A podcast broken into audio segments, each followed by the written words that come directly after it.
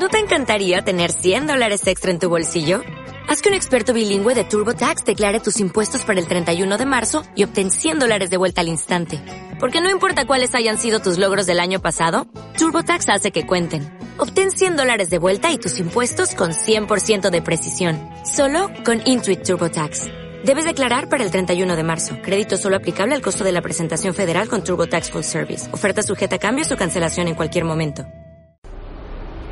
¿Estás cansado de oír siempre lo mismo y escuchar la misma canción una y otra vez? Pues te damos la bienvenida a los podcasts de Autentia Desarrollo, donde os acercamos las mejores charlas técnicas de la comunidad. CAS 2019 DevOps como palanca de transformación, por David Palomar Saez.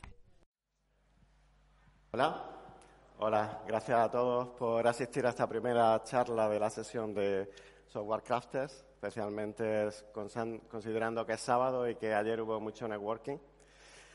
Yo soy David Palomar, trabajo en Jerónimo Palacios y trabajo en desarrollo y operaciones de producto. Bien, se cumple una feliz coincidencia, son las efemérides, los 10 años de la CAS y también los 10 años de los primeros DevOps Days, las reuniones informales en principio, en las que nos juntábamos ingenieros de desarrollo y de operaciones para resolver nuestros problemas, resolver cómo colaboramos. Durante estos diez años, el concepto de DevOps se ha vuelto omnipresente entre la comunidad Agile y la comunidad de desarrollo.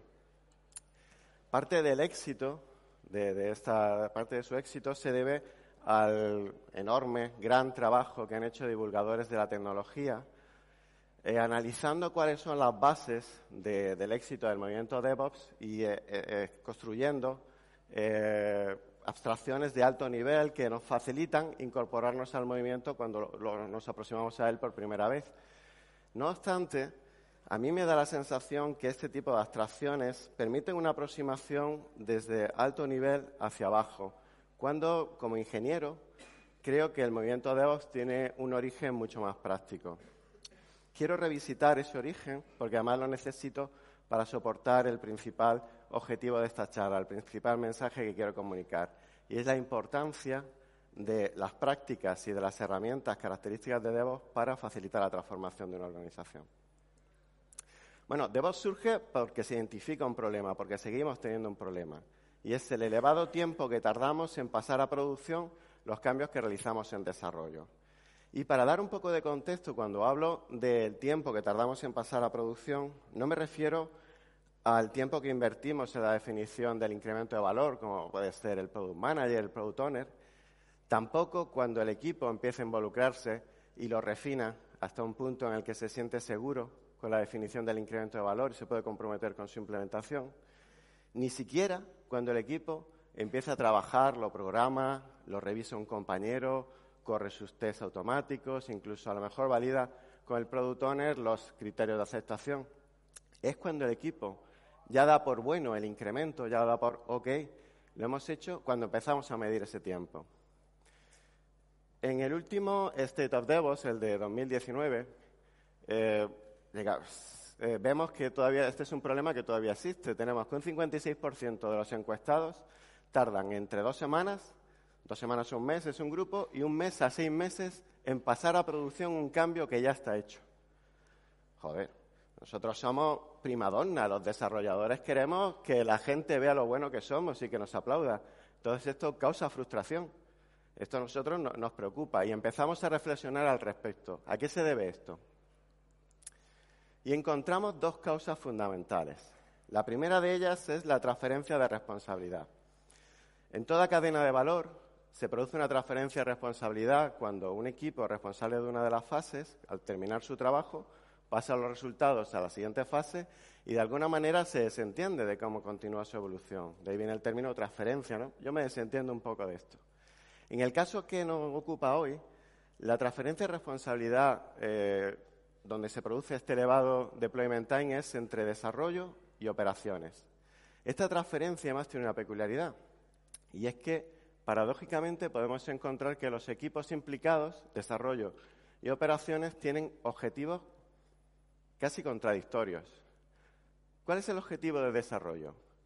Llevar a producción los incrementos de valor diseñados por la organización en el menor tiempo posible, garantizando la calidad, de una forma sostenible, ¿vale? Pero nosotros trabajamos con sistemas basados en software. Y una de las características del software es que es muy complejo, entendiendo complejidad en que está formado por muchos componentes individuales, subsistemas, componentes, que tienen dependencias entre ellos. Y en muchas ocasiones no sabemos, no somos capaces de predecir el efecto que va a tener un cambio en uno de estos componentes, causando errores en producción. De hecho, está demostrado, bueno, no hace falta demostrarlo mucho porque todo es casi algo evidente para los desarrolladores, pero está demostrado en forma de, estadísticas que el mayor causante de errores en producción son los cambios.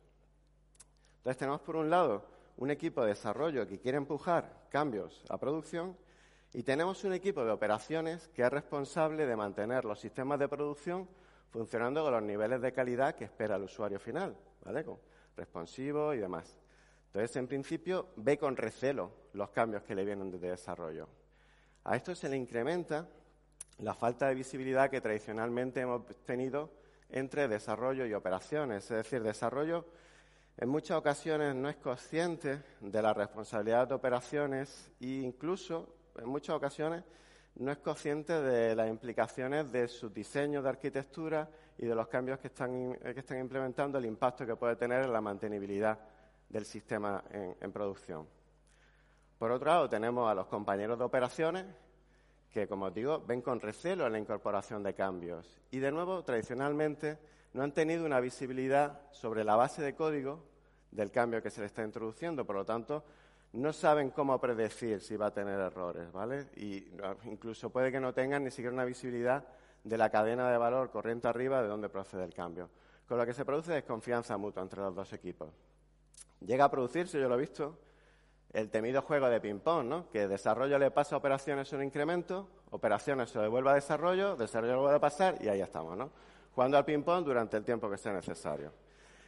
Algunas organizaciones han decidido resolver este problema creando una supervisión jerárquica, es decir, una entidad externa que revisa el cambio y o bien media o bien toma una decisión ejecutiva y dice, no, este cambio pasa a producción.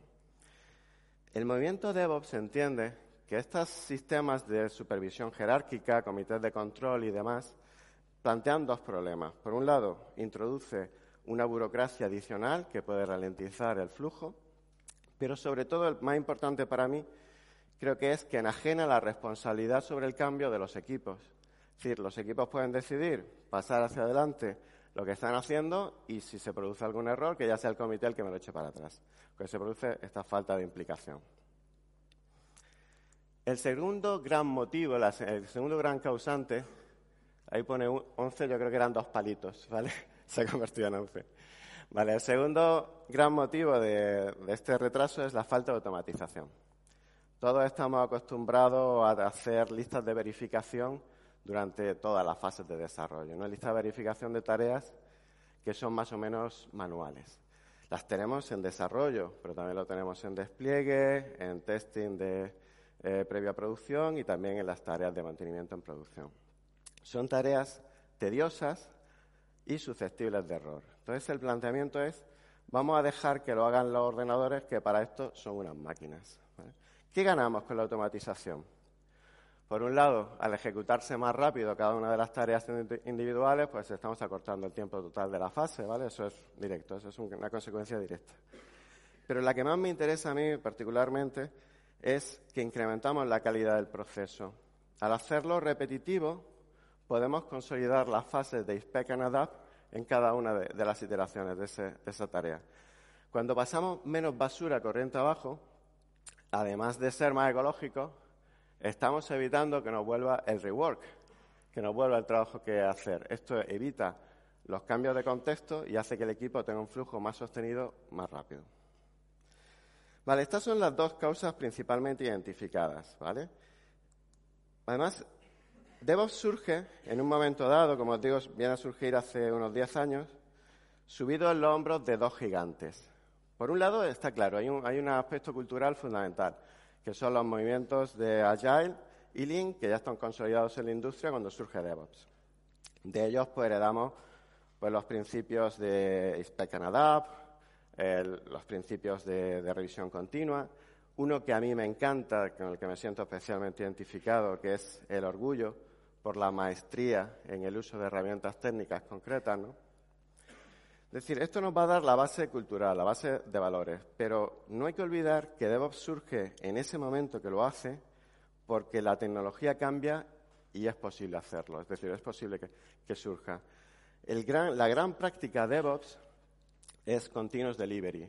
Son las prácticas y herramientas que, implantamos para conseguir que cualquier cambio que realice el equipo, por pequeño que sea, llegue a producción a la mayor brevedad posible, de manera automática. Estas prácticas empiezan a ser posibles, surgen libros, empiezan a haber foros a partir de, ese momento, gracias a, pues, entre otras cosas, la emergencia de los servicios de computación en la nube, la explosión del catálogo de servicios de computación en la nube. Y la emergencia también de herramientas asociadas de instanciación, de recursos de cómputo y de configuración. Por lo tanto, DevOps surge gracias, por un lado, por un aspecto cultural, eso está claro, pero por otro, porque las herramientas lo hacen posible. El origen de la charla, la primera presentación, os quería hablar de cómo utilizar DevOps para apoyar el cambio cultural de las organizaciones. ¿Qué entiendo yo por cultura de una organización? Bueno, somos comunidad Agile, seguro que tenemos muchísimas definiciones, pero yo voy a ir a una muy concreta. Para mí, cultura y organización son exactamente lo mismo, son sinónimos. Cuando yo tengo que incorporar talento a mis equipos y le quiero contar las bondades de mi organización, ¿qué le cuento? La cultura de mi organización. Los valores y objetivos, las prácticas, pero también esas reglas tácitas, implícitas, que no están escritas en ninguna parte y que son fundamentales para la organización. Cuando quiero medir cómo cambio la cultura de una organización, puedo basarme en formalizaciones escritas de, cómo trabajamos, cómo hacemos la, cultura, pero eh, hay un marco de referencia muy interesante que nos va a servir para medir cómo DevOps va a apoyar esos cambios culturales. Es el modelo cultural de Westroom. Westroom en el año 96 hizo un estudio eh, en empresas de Estados Unidos, diferentes sectores, analizando cómo era su cultura. Y llegó a la, para mí, sorprendente conclusión de que con solamente tres estereotipos de cultura podemos calificar cualquier organización. Estos tres estereotipos son la que él califica de cultura patológica, la que está basada en relaciones de poder, ¿de acuerdo? Este tipo de organizaciones eh, se caracterizan porque potencian la optimización de resultados individual de una persona o de una unidad funcional de la organización, ¿vale? En detrimento, bueno, ellos con la expectativa de que así se optimice el delivery completo de la organización. Se caracteriza por la lucha de poder. Yo creo que lamentablemente todos hemos tenido alguna experiencia con este tipo de organizaciones. La crítica se penaliza y el error se castiga. Este es el principal factor. Cuando el error se castiga, la gente, los miembros, huyen de las responsabilidades porque saben que se les va a penalizar por ello. Entonces se produce el eterno juego de paso el balón al campo contrario.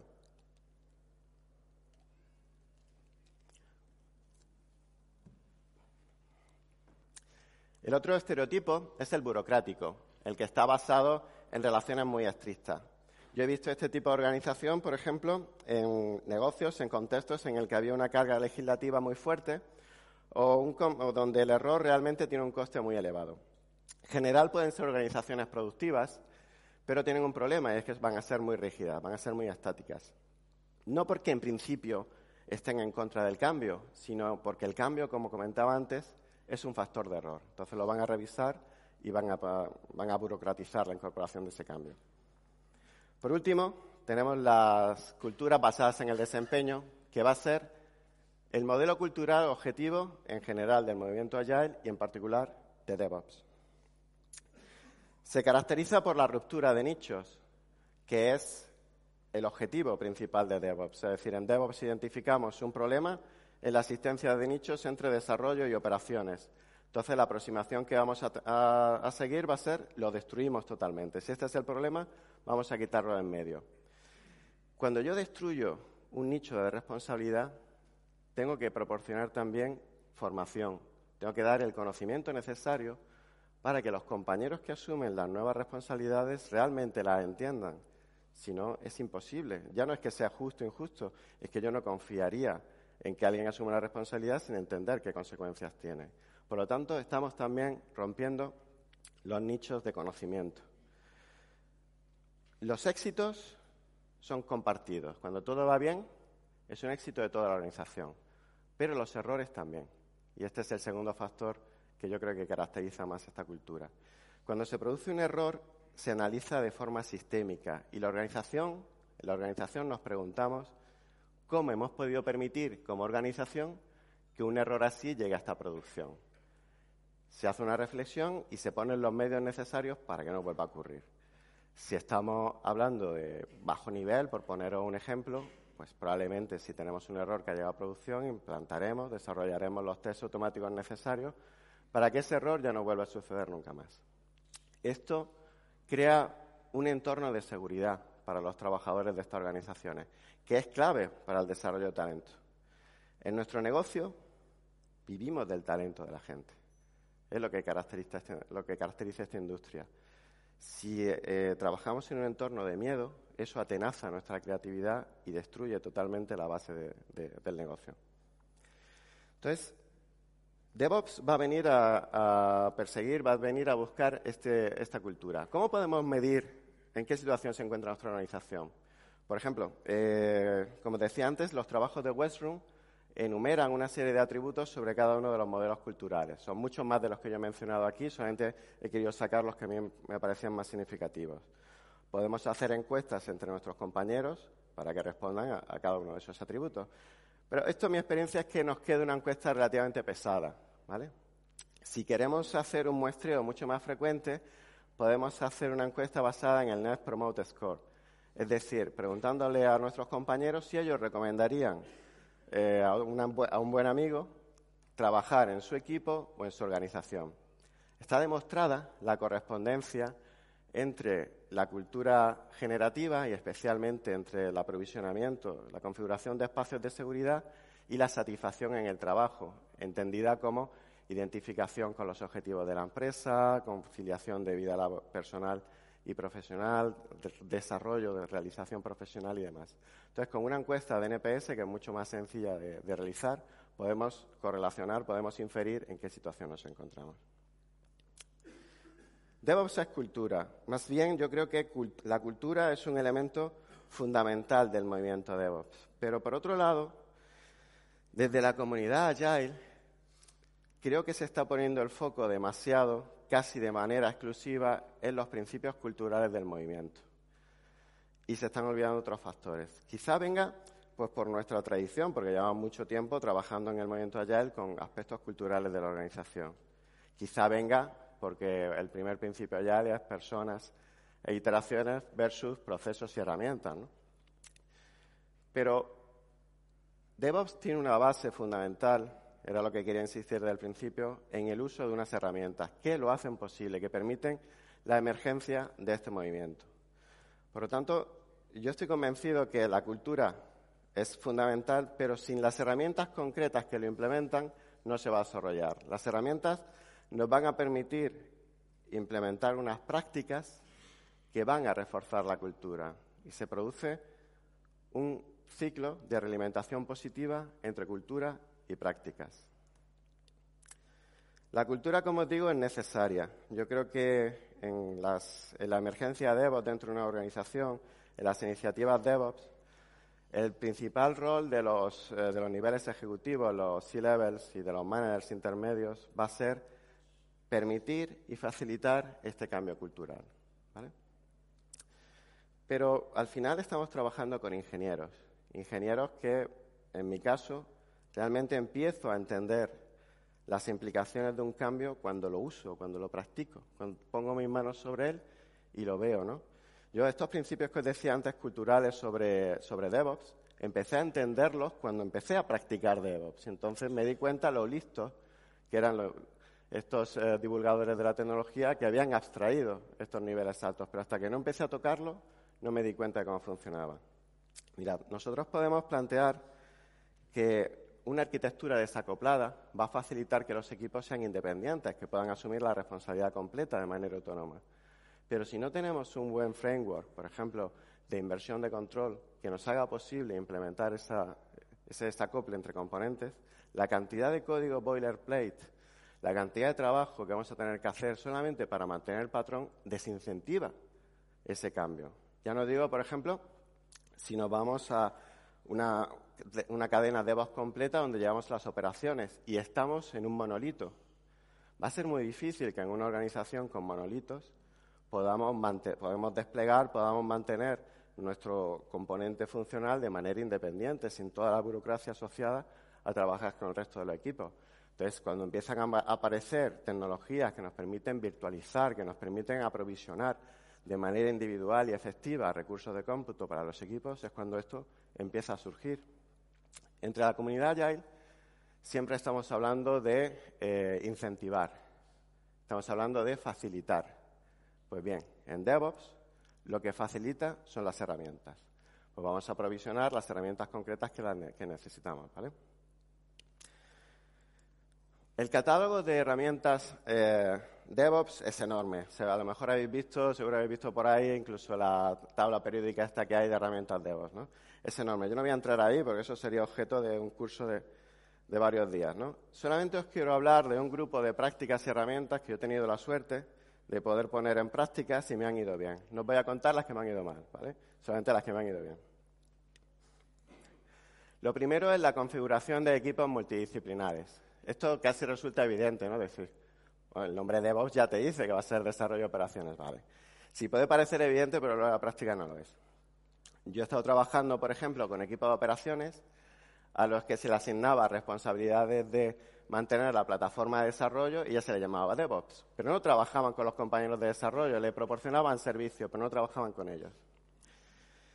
Vale, cuando confeccionamos equipos DevOps, integramos dentro de una misma, dentro de una sola unidad ingenieros con conocimientos de desarrollo, operaciones. Yo además recomiendo expertos de negocio, siempre lo he tenido en mis equipos desde el año, desde el comienzo del 2000, que le llamamos enlaces de negocio, ahora son product y demás.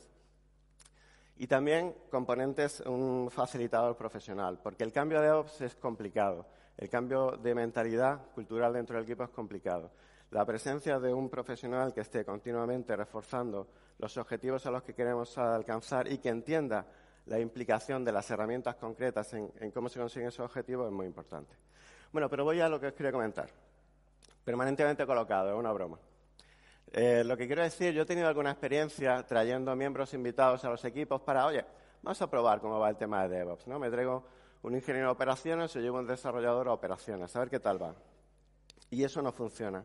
No funciona porque el principal objetivo de crear un equipo multidisciplinar es que se construyan las relaciones de confianza que los humanos desarrollamos en la interacción diaria, en el trabajo diario, ¿vale? En tomándonos un café y viéndote ahí sentado enfrente mío. Entonces, cuando traemos miembros invitados, no, acabamos de romper la vinculación de este profesional con su gremio original. Y él se siente que ha venido el equipo para dar servicio, pero que se va a pirar. Entonces, tenemos que transmitir el mensaje de que este es tu nuevo equipo. Y bueno, lo de colocados es porque he tenido experiencias con equipos pues, deslocalizados, multinacionales y demás, y os digo que la transformación DevOps ya es complicada. si podemos evitar el problema de la comunicación remota, mejor. Luego, a la hora de elegir los miembros que forman el equipo, pues en todas las organizaciones sabemos que hay profesionales que aportan un gran valor, pero que no salen de su nicho de especialidad. ¿Vale? Entonces, me parece muy bien, estos profesionales van a seguir contribuyendo a la organización con todo el valor que aportan, pero no lo incorporemos en un equipo de voz porque va a ser una piedra. Incluso cuando traemos profesionales pues eh, altamente cualificados, curiosos. Yo tengo una experiencia, por ejemplo, con lead developers. A mí me han dicho los, lead developers, oye David, yo no voy a asumir la responsabilidad de operaciones. ¿eh? Y yo le he tenido que explicar, vale, yo te voy a pedir que lo hagas, pero no te lo voy a pedir de cualquier forma. Para que tú como desarrollador asumas la responsabilidad de operaciones, voy a poner a tu lado a este profesional que tú lo conoces, que confías en él y que está perfectamente cualificado para llevar las operaciones. Y os voy a dar tiempo a todo el equipo para que aprendáis las prácticas compartidas, de manera que podáis experimentar en un espacio de trabajo seguro, donde vais a poder practicar esas responsabilidades antes de llevar la producción. ¿De acuerdo? Esto cambia totalmente el punto de vista. Por otro lado, los ingenieros de operaciones, exactamente lo mismo. Ellos te dicen, oye, David, yo no quiero saber nada de Java, yo no quiero saber nada de .NET. Dices, hombre, a ver, la programación no es ajena a, a tu catálogo de herramientas. Los ingenieros de operaciones programamos en scripting, en Python, en lo que sea. O sea, ya estamos trabajando en desarrollo de alguna forma, ¿no? Pero además, al incorporarte dentro del equipo, te voy a dar la oportunidad de conocer la base de código del equipo. Eso te va, a hacer más fácil identificar problemas cuando se produzcan en producción. Bueno, no solamente eso, sino que vas a tener codo con codo a un compañero de desarrollo que cuando se produzcan los problemas en producción va a estar allí contigo. Pero te digo más. Al incorporarte al equipo de desarrollo, vas a poder anticipar tus requerimientos no funcionales, tus requerimientos sobre los atributos cualitativos de la arquitectura, seguridad, monitorización, robustez, escalado y demás, lo vas a poder anticipar dentro de la cadena productiva y por lo tanto cuando lleguen a producción ya van a estar hechos. No te lo vas a encontrar como siempre el día de antes, que no se ha, abordado. Entonces se produce una relación de beneficio entre las dos partes. Una vez que conseguimos que un equipo de DevOps empiece a funcionar, de nuevo mi experiencia es, vamos a extenderlo por imitación, no por mitosis. No dividamos el equipo original y intentamos expandir esta experiencia, porque la dinámica que lo construyó originalmente es muy difícil de contagiar, salvo que tengáis profesionales que tienen una gran capacidad de liderazgo y traer esta experiencia a un nuevo equipo. Pero en general mi experiencia es que es más fácil que el resto de equipos se aproximen como ingenieros curiosos que son y pregunten, oye, ¿cómo estáis haciendo el despliegue? Oye, ¿qué artefactos utilizáis para eh, automatizar esta parte del pipeline? Y van de esta manera asumiendo nuevas responsabilidades. Respecto a eso, la herramienta que con diferencia más me ha dado a mí para extender el uso de DevOps son los motores de integración continua. Muy rápido. Motores de integración continua, para aquellos que no los conocéis, son herramientas que facilitan la automatización de todo el proceso de, bueno, de testing y de despliegue del software, ¿vale?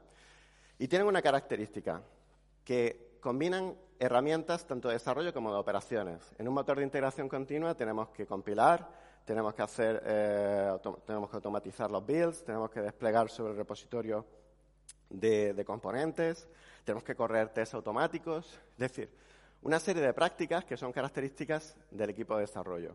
Cuando un ingeniero de operaciones se incorpora aquí, empieza a verlas, empieza a lanzar el compilador y pregunta, oye, chicos, ¿por qué me falla esto? Oye, ¿por qué no consigo traerme las dependencias? ¿Cómo tengo que etiquetar el repositorio de, versiones y demás? Y empieza a aproximarse a la problemática y a la casuística de desarrollo. Y en el otro sentido, exactamente igual. La infraestructura de integración continua es una plataforma que hay que mantener de una forma similar a lo que hacemos en producción. Es decir, si se cae la plataforma de integración continua, el equipo se queda sin trabajar. Entonces tenemos que meter robustez, tenemos que meter monitorización, tenemos que meter escalado. Cuando tenemos que correr test muy lentos, ¿no? los típicos test de aceptación, que son muy lentos, tenemos que escalar, tenemos que saber configurarlo. Los ingenieros de desarrollo, junto con los de operaciones, trabajan en la definición de ese entorno, en ese pipeline de, integración continua y empiezan a aprender cómo pueden manejarlo por sí mismos, porque necesitan ser autónomos. Si ellos no quieren, los ingenieros son profesionales, ellos no quieren estar allí bloqueados esperando a que el compañero de operaciones termine su tarea para que te eche una mano. Entonces ellos quieren ser totalmente autónomos y empiezan a aprender cómo manejarlo. Por otro lado, la integración continua proporciona un entorno, de un espacio de juegos privado para el equipo.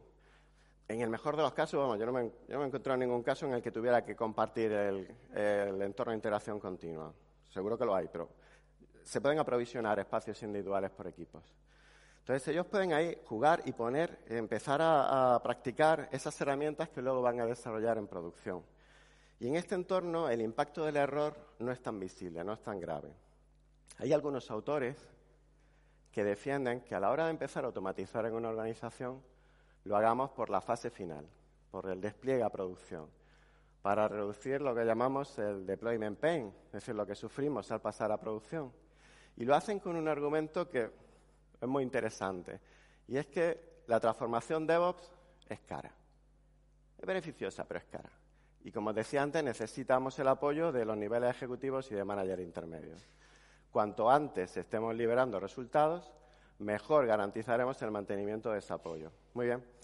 Pero mi experiencia es que, sobre todo en organizaciones donde DevOps no está todavía implantado, donde estamos emergiendo con nuevas iniciativas, la configuración del paso a producción tiene muchas dependencias. Y por otro lado, eh, necesita la colaboración de varios equipos, con lo que la independencia de la experiencia para el equipo donde estamos fomentándolo no queda tan claro. Los errores son más visibles y causan más y puede causar cierto miedo. Comento ya dos, eh, un par de prácticas más que me han resultado especialmente interesantes. Una es la, eh, configuración de guardias compartidas. Tradicionalmente, en muchas organizaciones, eh, los servicios de guardia de on-call duties lo han venido haciendo los ingenieros de operaciones. Aunque yo la verdad nunca lo entendí muy bien, porque como os decía, la mayor parte de los errores proceden de cambios en software, ¿vale? O cambios de configuración. Eh, al integrar las guardias compartidas, lo que estamos haciendo es que un compañero especializado en desarrollo y un compañero especializado en operaciones tienen que trabajar de forma conjunta, tienen que atenderlo. Por un lado, esto construye identidad de equipo, porque no hay nada que cree más equipo que quejarte de alguien, ¿no? Mira, estamos aquí jodidos y el jefe está en su casa, ¿no? Eso crea mucho equipo. Pero por otro lado, por otro lado, eh, crea una, una visión, una identificación con las características de resiliencia del sistema. Si tú tienes que estar un sábado por la noche porque te llaman atendiendo una incidencia, ya te preocupas tú de que no vuelva a ocurrir, ¿vale? Entonces hay características respecto a robustez, caída de componentes individuales del sistema, monitorización, escala y automatización que se hacen mucho más visibles para los ingenieros de desarrollo. Yo tengo una muy, muy, muy grata experiencia cuando integramos ingenieros de operaciones en desarrollo respecto a la mejora radical del sistema de monitorización, en concreto en desarrollo de la parte de login. Los ingenieros de, de operaciones vienen en su ADN con la monitorización incorporada. Vale, será de telemetría probablemente, será de telemetría de sistemas pero lo traen tan incorporado que yo tenía un compañero que me decía, David, yo lo que no monitorizo para mí no existe, yo no asumo la responsabilidad de su mantenimiento. Y dice, joder, claro que sí. Eso es lo que tenemos que traspasar a los equipos.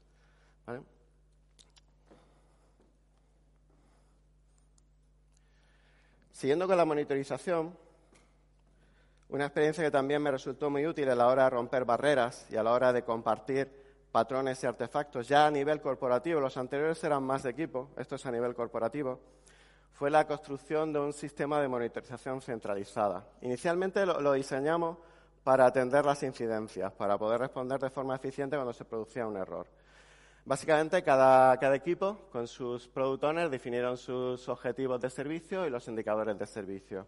Y entre todos los equipos de la organización nos reuníamos para intercambiar patrones, para intercambiar, oye, qué indicadores estáis utilizando, cómo los vais a, monitorizar y demás. Y se producía un efecto de contagio, de osmosis, de ideas entre ellos que era tremendamente productivo, tremendamente interesante. Gente que venía con unos catálogos enormes y otros que venían con dos. Bueno, al final llegábamos a criterios de consistencia, de una coherencia natural para la organización. Cada equipo implementó sus charts, sus, gráficas, sus tableros y posteriormente todos los equipos se integraron en una plataforma común que te permitía hacer drill down y drill up. Lo más interesante era que era permanentemente visible 24 horas a todos los equipos, de manera que primero, cuando se producía una incidencia, había una caída de nivel de servicio, todos podían ver si algún, algún componente del que dependía o al que estaba dando servicio se estaba viendo afectado y podía ir directamente al equipo.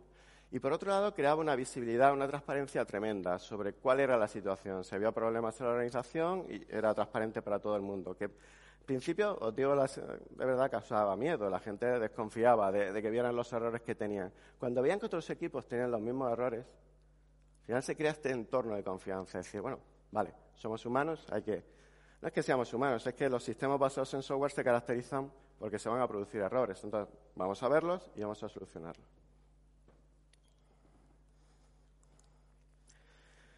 La migración a la nube, la, computación en la nube es una privada. Cuando hablo de nube no hablo eh, exclusivamente de computación pública en la, nube, Puede ser una nube privada, con Proxmox o con cualquier otra solución de, virtualización. Como digo, la computación en la nube es una de las piedras angulares de las herramientas DevOps. Está en la base, en la base de DevOps. Cuando hacemos una migración en la nube, podemos hacerlo con varias técnicas, pero la tradicional, la más sencilla, es lo que llamamos levantar y transportar. ¿no? Hacemos lift and shift.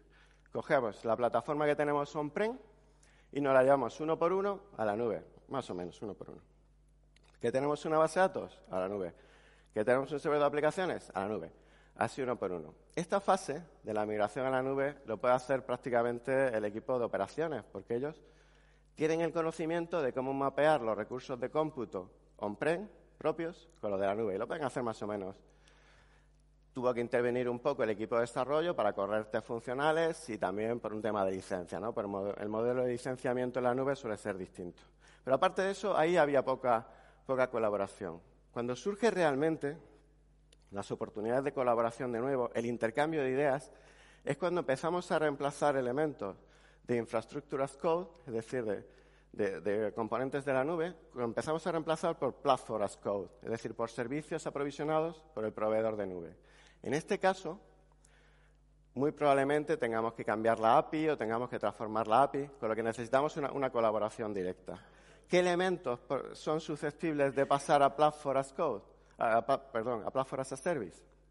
Pues aquellos que no son esenciales, que no son core competence del equipo, o, por ejemplo, a mí me pasó aquellos en los que no teníamos los conocimientos técnicos necesarios para poder garantizar el mantenimiento de ese servicio en la nube. Entonces, pues, lo externalizamos. ¿de acuerdo? En paralelo a esto, surgen todas las prácticas de Infrastructure as Code. Infrastructure as Code es cuando los ingenieros de operaciones se juntan con los de desarrollo y se dan cuenta que eso de tener un control de versiones sobre la declaración de la, de la plataforma y su configuración es cojonudo. Está de puta madre. Entonces empiezan a compartir yo digo los archivos que configuran la, infraestructura y los que los configuran, que las declaran y que los configuran. Entonces, los ingenieros de desarrollo empiezan a tocar aquí, como os decía antes, empiezan a autoaprovisionarse, porque ellos quieren ser independientes. Si necesitas un nuevo rol de seguridad, no estás esperando, no pones un ticket en el servicio de operaciones, sino que te lo creas tú, ¿vale? Y, bueno, al principio da miedo, dices, hostia, yo qué sé si me cargo cualquier cosa. No pasa nada, porque primero lo vamos a hacer por pair programming, va a estar tu compañero de operaciones allí, pero si tu compañero no está, pues hacemos un pull request. Y tu compañero lo va a revisar cuando pueda, cuando ya esté todo aceptado, lo pasamos a, a producción. Con el tiempo, esa revisión ya no es entre desarrollo y operaciones, sino que es entre miembros del equipo. Todos se revisan los cambios de configuración. El último caso del que os quiero hablar fue la configuración de un sistema de master data. Esta problemática surge cuando tenemos cierto éxito con DevOps, es decir, cuando empezamos a tener equipos independientes que desarrollan y mantienen sus subsistemas en producción. Se produce una segregación de la plataforma de servicios. ¿no? Los servicios los tenemos distribuidos entre equipos. Y paralelo a eso, se produce una segregación de los datos. Cada equipo tiene una, visión específica de las entidades de negocio, ¿vale? Eh, cliente, dispositivo, garantía, lo que sea. Cada uno tiene una visión distinta. Cuando duplicamos datos tenemos inconsistencias y esto puede llegar a degradar la percepción de servicio que tiene el usuario final, porque él la proporciona información y espera que la manejamos dentro de la organización de forma conjunta. ¿Vale? Entonces, ¿cómo solucionamos este problema? Una forma sería, eh, por ejemplo, instaurando un repositorio centralizado de estos datos maestros, estos datos fundamentales de la organización. Pero eso implica cuellos de botella, implica un solo punto de fallo. Una alternativa, pues es utilizar event brokers, es decir, sistemas de comunicación en los que los distintos subsistemas publican los cambios que realizan sobre las entidades maestras y los que están interesados las escuchan. Esto es muy interesante porque obliga, es, un recurso transversal a toda la organización eh, y obliga a empezar a definir patrones, protocolos. ¿Qué entidades vamos a manejar? ¿Qué cambios son los que queremos comunicar? Pero además de patrones y protocolos, lo que tenemos que intercambiar son artefactos concretos, porque cada equipo trabaja con una tecnología distinta y necesita sus propios conectores contra la plataforma. Entonces, los equipos que son afines entre sí empiezan a intercambiar estos conectores, empiezan a refinarlos conjuntamente y se produce esta dinámica de compartir, de sharing, que es fundamental. para, para cambiar la cultura. Un par de recomendaciones para finalizar. Lo que os decía antes, debo ser rentable, eso está fuera de toda duda. Académicamente rentable, es decir, que hay estudios académicos que demuestran cómo el cambio a DevOps, el cambio de prácticas dentro de la organización, hace que las organizaciones consigan mejor sus objetivos incluso aumentan sus cotizaciones bursátiles. Es rentable. Pero necesita un cambio de la organización y necesita unos recursos que tienen que estar soportados por los niveles ejecutivos y de management. Tenemos que garantizar ese soporte y tenemos que garantizarlo durante un tiempo suficiente como para que pueda florecer la iniciativa DevOps. En este sentido, el utilizar profesionales que puedan formar, asesorar a los niveles ejecutivos de la organización, hablándoles en términos de negocio, que ellos entiendan sobre las ventajas del cambio a DevOps, puede ser muy interesante. Por otro lado, ya estamos, ya termino. Eh, por otro lado, estamos en, una comunidad ya todos sabemos que los cambios no se imponen, ¿vale? Los cambios no los podemos imponer, los tienen que abrazar. Pero lo que no podemos es engatusar a la gente. Yo lo he visto, bueno, seguro que lo habéis visto en muchas ocasiones. Llevamos a, un experto que se reúne con los equipos y le vende la burra de una manera increíble. Y todo el mundo, ah, al final aplaude, madre mía, vamos a hacer de esto la hostia. Y cuando se marcha, a los dos días, nadie se acuerda de por qué estamos haciendo esto. Y ya dice, oye, esto, olvídate. Tenemos que tener gente permanentemente trabajando para apoyar esa transformación. Y ya lo último, el objetivo principal de esta charla es deciros, hay prácticas, hay herramientas que facilitan el cambio, que lo hacen más sencillo. Y hay algunas incluso que te lo fuerzan. Si estamos de acuerdo con los equipos, vamos a buscar esas herramientas para que realmente se empuje el cambio. Esto es todo y agradeceros y esto una duda.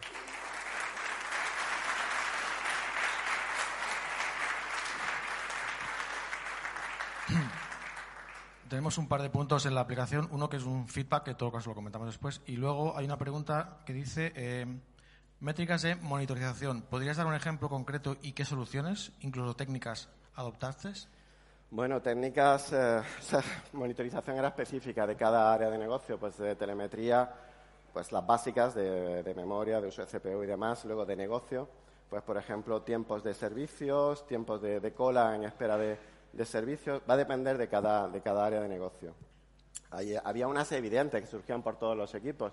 Si queda un sistema del que eres dependiente, pues aunque sea externo, aunque sea un proveedor externo, había que identificarlo y había que ver cómo afectaba al, sistema. Luego, sobre herramientas concretas, pues en nuestro caso utilizamos Grafana con, con Prometheus y la base de datos era InfluxDB, optimizar las series temporales, ¿vale? Un poco.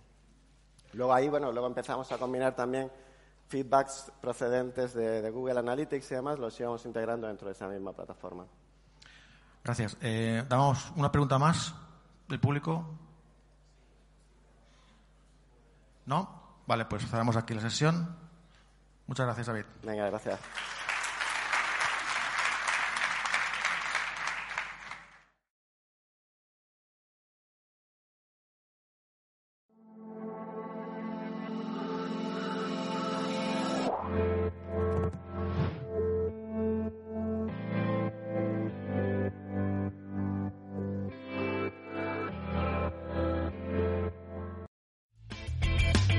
Si te ha gustado el podcast y quieres estar a la última en tecnología, suscríbete a nuestro canal de iVoox y escúchanos donde quieras. Para más información, autentia.com.